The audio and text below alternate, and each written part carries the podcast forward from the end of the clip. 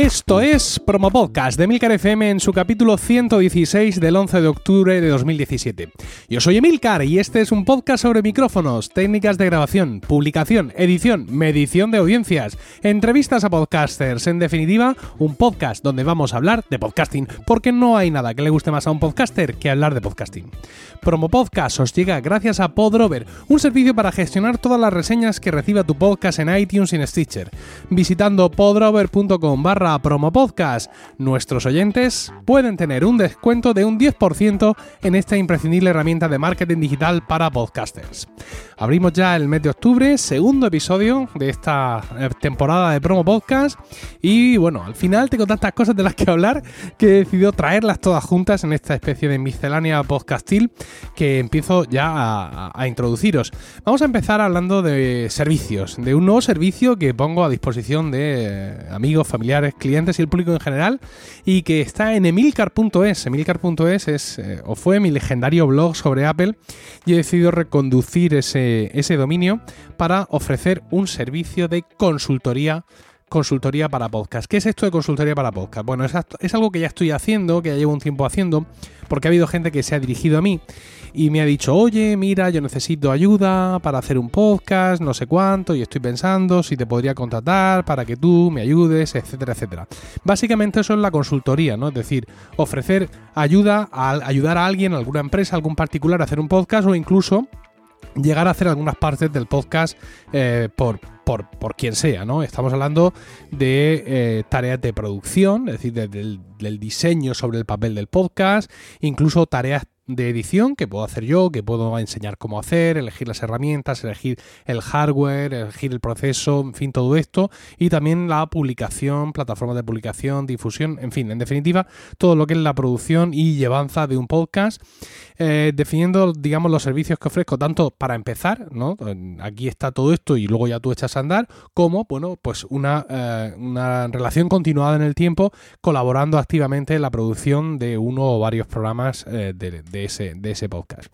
En emilcar.es, ahí tenéis un poco las cosas que, ofrezco, eh, hay, un botón para contactar, para pedir presupuestos y todo esto. Y eh, la otra parte, digamos, buena de todo esto es que emilcar.es va a reanudar su vida como blog, en este caso centrado en el podcasting. Es decir, yo voy a volver a escribir artículos, seguramente pues uno a la semana o así, donde pues voy a hablar de de podcasting, porque ya sabéis que no hay nada que le guste más a un podcaster que hablar de podcasting. Evidentemente, Promo Podcast va a ser también una referencia para, para ese, ese blog y, ese blog para Promo Podcast. Y de momento, pues ya tenéis tres artículos. Uno es eh, mm, precisamente, mm, dos de ellos son cosas que vamos a hablar aquí hoy, que son problemas grabando en multipista con Amadeus Pro y actualizando a Hindenburg Pro. Y el último de los artículos son los cuatro niveles de control del feed. Esos artículos sí van a estar ahí en abierto, disponibles. Siempre va a haber los tres últimos en portada y los otros pues ya los podréis encontrar navegando.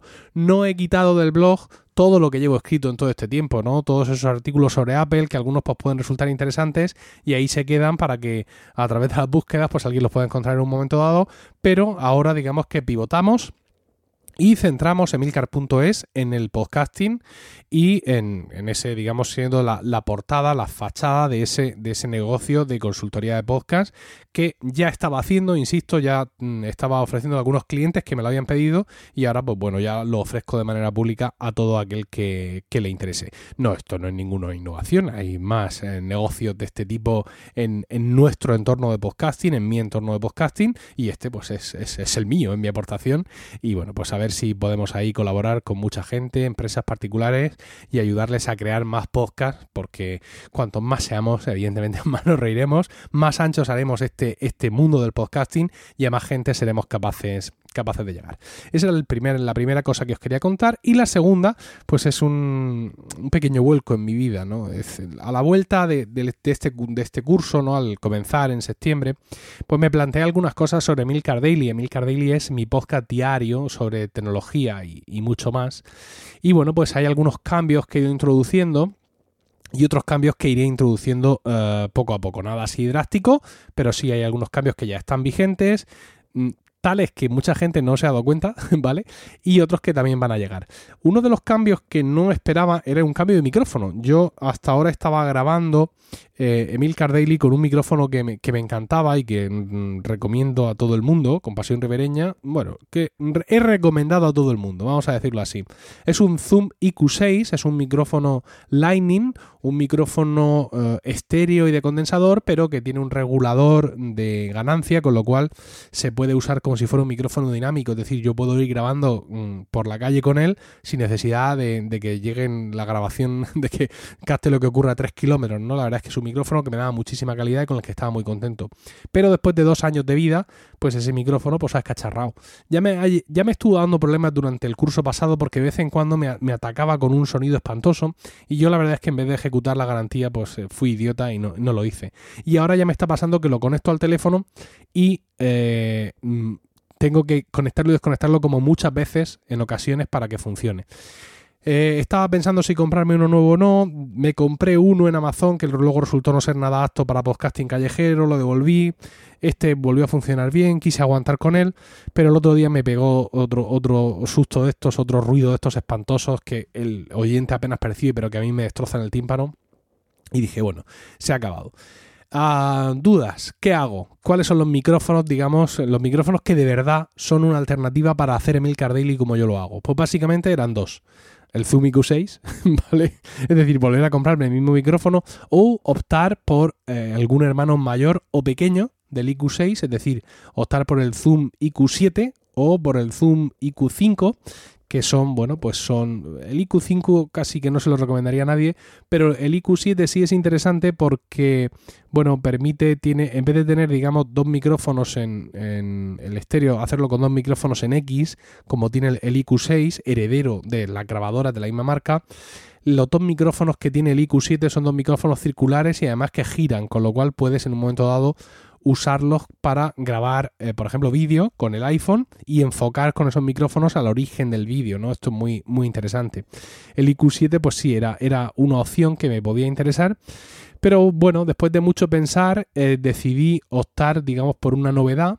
Por una novedad para mí, que es cambiar de plataforma por completo, dejar Zoom e irme al Shure al Shure MV88A. Es un micrófono que ha estado usando Félix, locutor co, con el he hablado mucho con él a través de Twitter, me ha estado explicando los pros y los contras, es decir, que algunas de las cosas que yo voy a contar ahora, pues ya las sabía y las asumí como riesgo y bueno, pues vamos a ver qué es lo que hago ahora. Básicamente, el Shure es un micrófono que desde mi punto de vista tiene más calidad de audio que el Zoom y por supuesto tiene una calidad técnica y constructiva muchísimo superior, ¿no? Muy superior, perdón. Solo hay que tener los dos micrófonos en la mano, el Shure y el Zoom, para darse cuenta de que el Zoom, espérate que lo tengo aquí un momento. Aquí está el zoom, como evidentemente no podéis ver porque esto es un podcast, pero tengo el zoom ahora mismo y eh, esa sensación de plástico, bueno, pues que es que es de plástico que di antes, ¿no? Pero es un micrófono, digamos, como muy liviano, mm, pero ahora después de tener en mi mano el, el, el Shure, este micrófono no ya es que me parezca de plástico, sino que me parece, digamos, plastiquero, ¿no? que es una, cosa así coloquial en español de España, como para indicar que da la sensación de ser malo. Y no lo es, es un micrófono de una calidad estupenda, pero insisto, la calidad de construcción palidece. Ah, luego, el Shure tiene una aplicación espectacular, absolutamente espectacular y gratuita, con la cual configuras el micrófono. Esto es una cosa interesante porque el micrófono no tiene controles de ganancia como tiene el Zoom, un control físico, una rueda, sino que tú desde esa aplicación de Shure no solo determinan la ganancia del micrófono, sino que además tienes unos presets que ellos han mm, programado, ¿no? Para que el micrófono se comporte adecuadamente.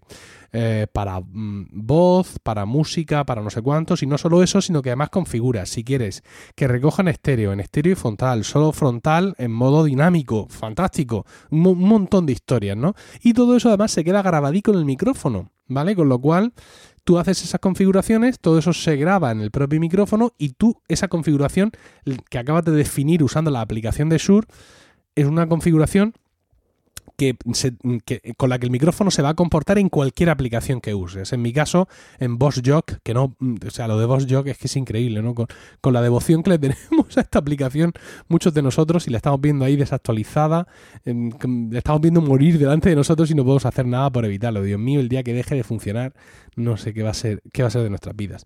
Bueno, el caso es que eh, el, micrófono, el Shure, tiene eh, esas ventajas. Y luego tiene un inconveniente que para mí es, es, como medio grave, ¿no? Es como medio grave y es con lo que, digamos, con lo que ahora mismo me encuentro más incómodo. Y es que es virtualmente imposible monitorizar lo que tú hablas con el Shure. Os voy a explicar. El Shure viene con un, un adaptador mm, mini jack para monitorizar. Un adaptador muy curioso que mucha gente que no entiende pero que es muy explicable. Cuando sale el, el Shure MV88 los teléfonos eh, de Apple, los iPhone, porque es un micrófono con conector Lightning, tienen un conector Lightning y tienen un conector mini jack. Entonces, este teléfono, el, eh, este, perdón, este micrófono, el Shure, al contrario que el Zoom, no lleva en sí un conector de auriculares. ¿Vale? Con lo cual, si tú quieres monitorizar lo que escuchas, tiene que ser a través de unos auriculares que conectas directamente al teléfono. ¿Qué es lo que pasa? La conexión mini jack del iPhone y de cualquier teléfono es una de estas conexiones donde el, el conector tiene tres bandicas negras. Eso significa que incluye de auricular y que incluye micrófono. Entonces, ¿qué es lo que hace Shure? Te incluye un adaptador de dos bandas, ¿vale? Para que tú lo conectes al iPhone y ahí conectes unos auriculares de dos, de tres o de media docena de bandas, pero como el que has conectado directamente al teléfono solo tiene dos, el teléfono ya sabe que por ahí no tiene micrófono. Con lo cual, cuando tú conectas el micrófono por el Lightning, el sistema no se confunde. Ya sabe que por un lado tiene auriculares y por otro lado tiene micrófono. ¿Vale? ¿Cuál es el problema? El problema está en que Apple decidió quitar el conector eh, mini jack.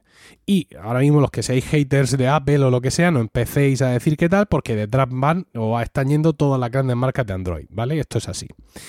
Entonces, claro, ¿cómo monitorizar? No puedes monitorizar. Es decir, evidentemente en el conector Lightning puedes conectar unos auriculares, pero ya tengo conectado el micrófono.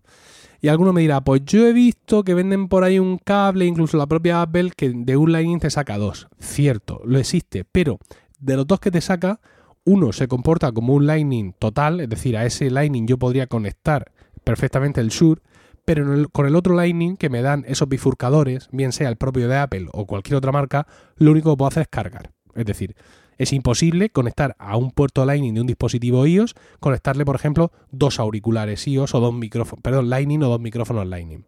Con lo cual, la única opción que me queda para monitorizar es un auricular Bluetooth. Y tengo los AirPods, efectivamente, tengo los AirPods.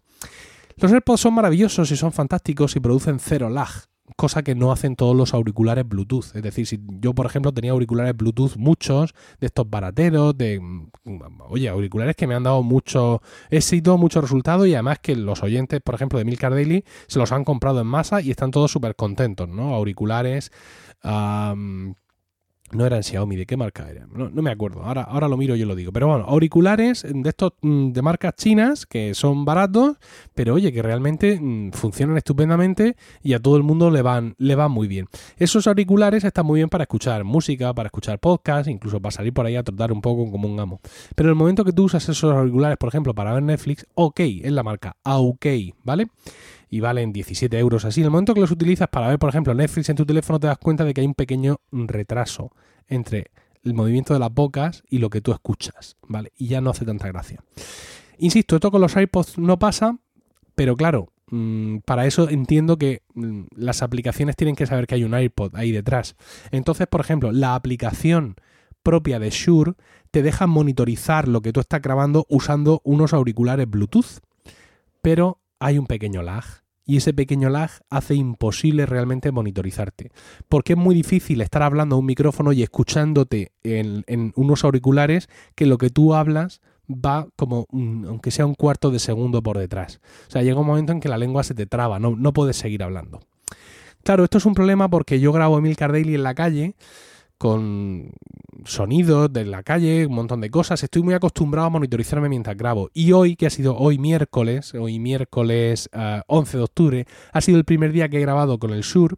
Y aunque el resultado, había hecho un par de pruebas y el resultado final ha sido bastante bueno y lo puedo mejorar un poco más tocando algunas, algunos parámetros, pero el no escucharme ha sido muy enervante, ¿vale? Dice Félix, locutor co, que me acostumbraré, o que puedo intentar hacer como hacen muchos locutores, que también les pasa lo mismo cuando entran en directo, locutores de televisión, y es que el, monitoreo que ellos tienen va con un pequeño lag, entonces se ponen un solo auricular y que digamos que es parte de la formación de, algunos eh, profesionales de la tele y de la radio, el estar acostumbrado a estar con un auricular escuchándote a ti mismo con un poco de retraso.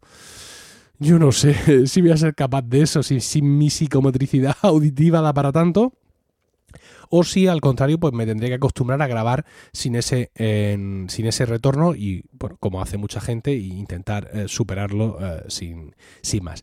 En cualquier caso, porque podría pensar, bueno, pues ah, venga, devuelvo este micrófono y me vuelvo a comprar otro IQ6 o un IQ7.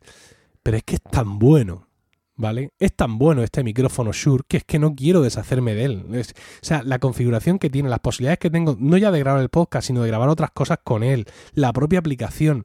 He entrado en un mundo tal de calidad, hay una diferencia de 50 euros entre ambos micrófonos, ¿no? El IQ6 vale unos 100 euros, igual que el IQ7, y este Shure vale 150 euros que no es que no los tenga, me decían algunos oyentes de Milcar Daily, ah, hacemos un facunding, un crowdfunding y, te lo compramos, pide donaciones. No, yo quiero decir, tengo patrocinadores en Emilcar Daily, tengo Focus, mi sitio web de videotutoriales, es decir, a mí todo esto me está dando dinero, un dinero que me puedo permitir el lujo también de reinvertir parcialmente en el, en el negocio, ¿no? Es decir, que no es una cuestión de dinero, es una cuestión de que, wow, 150 euros, por mucho dinero que yo tenga o que yo gane, pues es para pensárselo, ¿no? No es para decir, venga ese micrófono.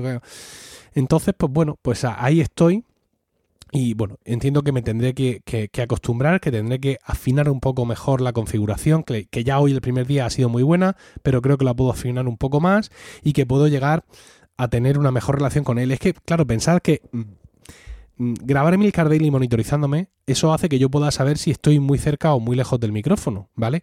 Pensad que voy andando por la calle, que no es como ahora mismo que estoy grabando en casa, que tengo un micrófono espectacular aquí puesto en la mesa y que aparte de monitorizarme, si yo dejo de monitorizarme, como por ejemplo estoy haciendo ahora, ¿vale? Me he quitado los auriculares, no tengo ningún problema, porque sé que mi distancia al micrófono es estable, es la de siempre, ¿vale? Es decir, estoy aquí hablando y rozando levemente con las puntas de mi bigote la espuma del micrófono. Pero por la calle no tengo esa, esa distancia medida Llevo el teléfono en la mano, el micrófono Lightning va conectado pegado al teléfono y pues sí, puedo hacer un esfuerzo por llevarlo, pero el dinamismo, el ir hablando, el gesticular con las manos un poco, o al menos con una o con el cuerpo mientras hablo, mm, mientras hago el, podcast, que es, parte del dinamismo de Milcar Daily, pues claro, lo pierdo si intento, digamos, de alguna manera ceñirme a una distancia fija porque, Dios mío, no sé si hoy me estoy alejando mucho o me estoy acercando mucho, incluso si estoy haciendo saturar. Es una cosa que tengo, digamos, que, experimentar y, bueno, pues en fin, al final, eh, al final solo será lo que Jobs quiera, con lo cual pues espero que con este micro Shure, que insisto, tiene más calidad de audio, de construcción, de software, de todo, pues alcanzar las mismas cotas de excelencia en su manejo que alcancé con el IQ, con el IQ6. Os dejo enlaces de ambos micrófonos están en Amazon, son fácilmente conseguibles y eh, cualquier duda que tengáis sobre uno u otro, ¿vale? Pues me las preguntáis a través de ahí de los comentarios ahora en, emilcar.fm y podemos mantener ahí un, debate sobre, sobre esto.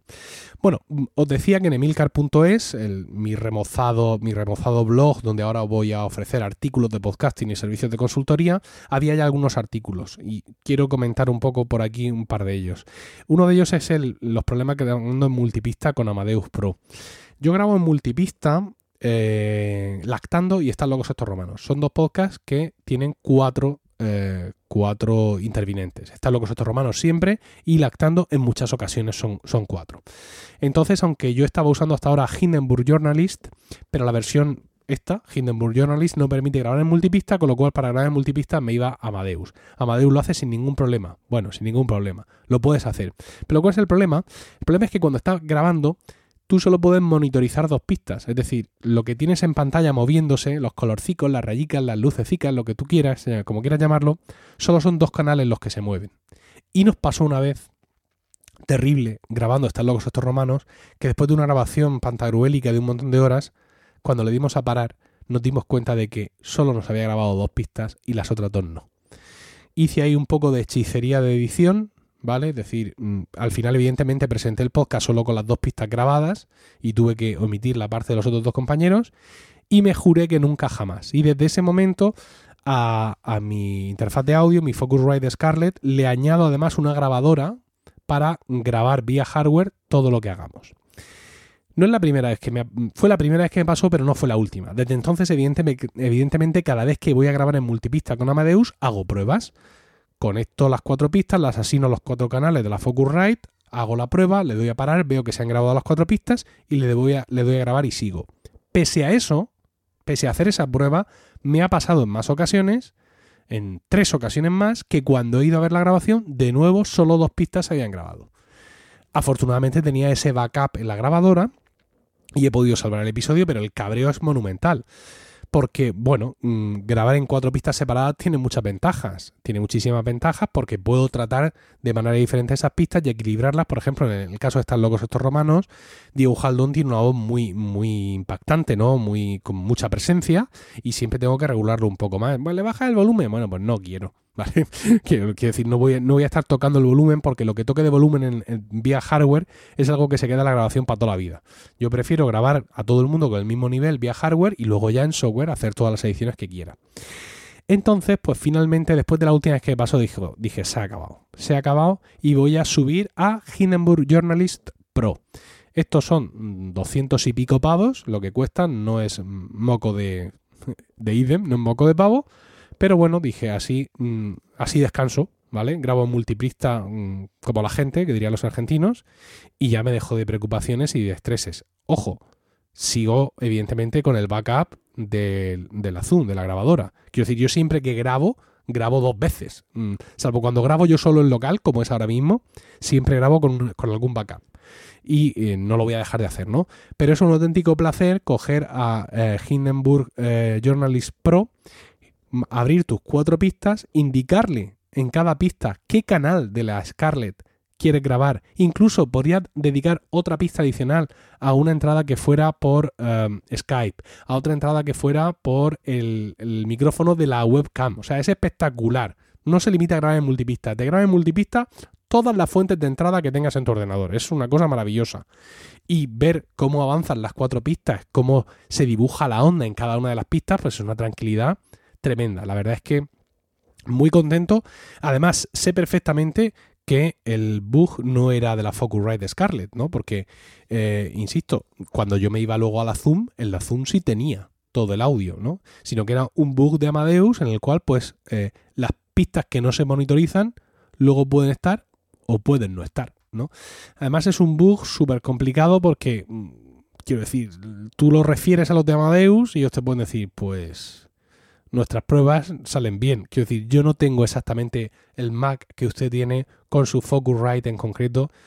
Mm, quiero decir que, es una cosa como que puede ser muy aleatoria. Ahí están trabajando en ello, entiendo. Y al final, pues Dios proveerá, pero yo no me entraré porque yo ya tengo Hindenburg Pro y estoy muy contento, ¿no? Muy contento con, con esta adquisición.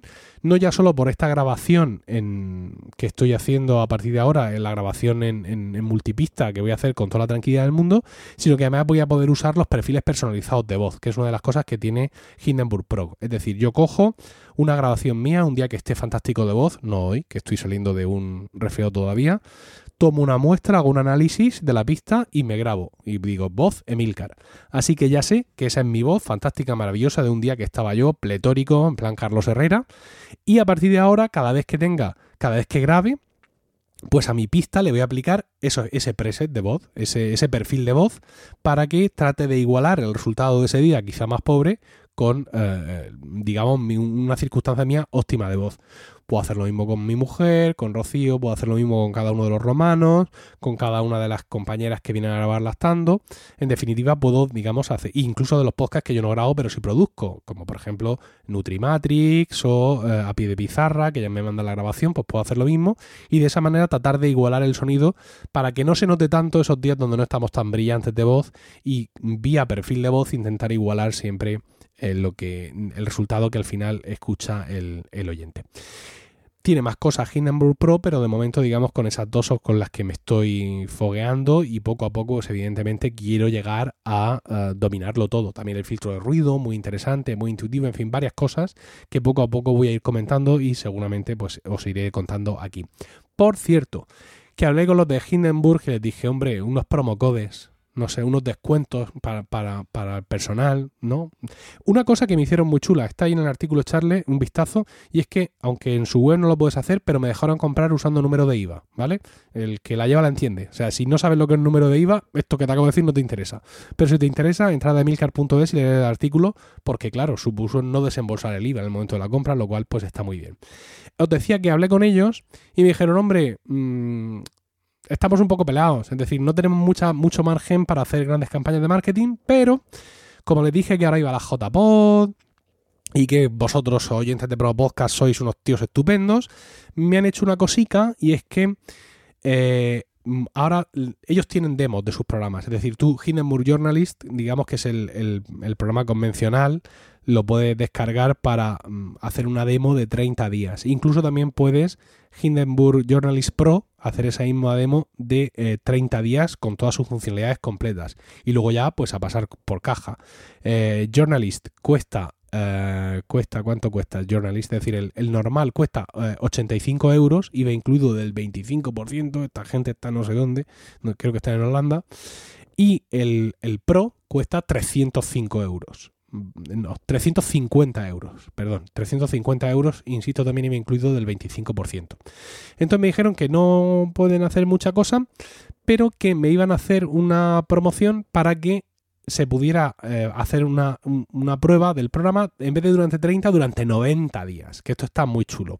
Entonces, si os interesa esto, ¿vale? En vez de entrar ahí a, a calzón quitado a la web de Hindenburg, tenéis que entrar a hindenburg.com barra Emilcar y desde ahí os registráis, ponéis vuestros datos y ellos os facilitan unos códigos o unas movidas para que podáis usar Hindenburg Journalist Pro de manera gratuita durante 90 días y así eh, probar a tope esa, esa, aplicación y disfrutar porque de luego Hindenburg es estupenda. También estoy, mm, por otro lado, en focus.milcar.es, también voy haciendo vídeos de Hindenburg y ahí con los podcasters que están ahí suscritos, bien al Focus o a o a Pasión Ribereña, que es el, plan un poco más barato, 1,99 para podcaster. Ahí están viendo muchos vídeos y entre todos, bueno, pues están aprendiendo a manejar mejor Hindenburg y todo lo que voy descubriendo, todo lo que voy haciendo, lo voy poniendo ahí también en, en vídeos. Bien, más cosas, más cosas. Vamos a irnos al guion. Ah, sí, bueno, esto es muy interesante. Ya sabéis que en la jornada de podcasting tenemos eh, la entrega de los premios de la, de la asociación podcast, ¿no? Son unos premios anuales y hasta ahora pues no hemos tenido muchos premios en el podcasting eh, español o en español o en el podcasting, digamos, de España.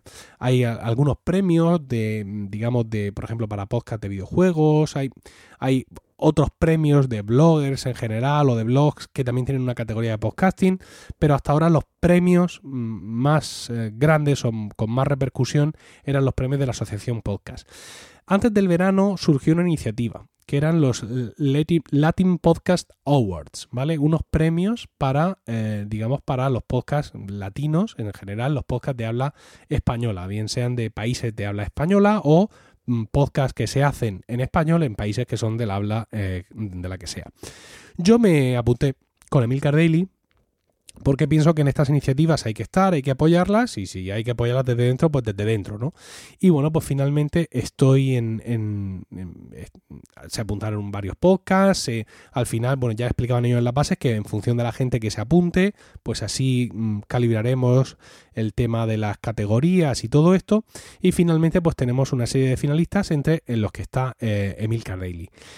El, los premios, por ejemplo, nosotros estamos en la categoría, Emil Cardelli está en la categoría de tecnología, me parece que estoy en la categoría de tecnología, a ver que lo busco, sí, junto con el siglo XXI soy, de Locutor Co, con Click Deportes Podcast, ahí estamos los tres en, la categoría de tecnología, hay alguna categoría más en la que también eh, andamos por ahí, no sé, creo que soy uno de los pocos podcasts de España, con lo cual pues no ha surgido premio para podcast españoles, por así decirlo, pero bueno, ahí estamos.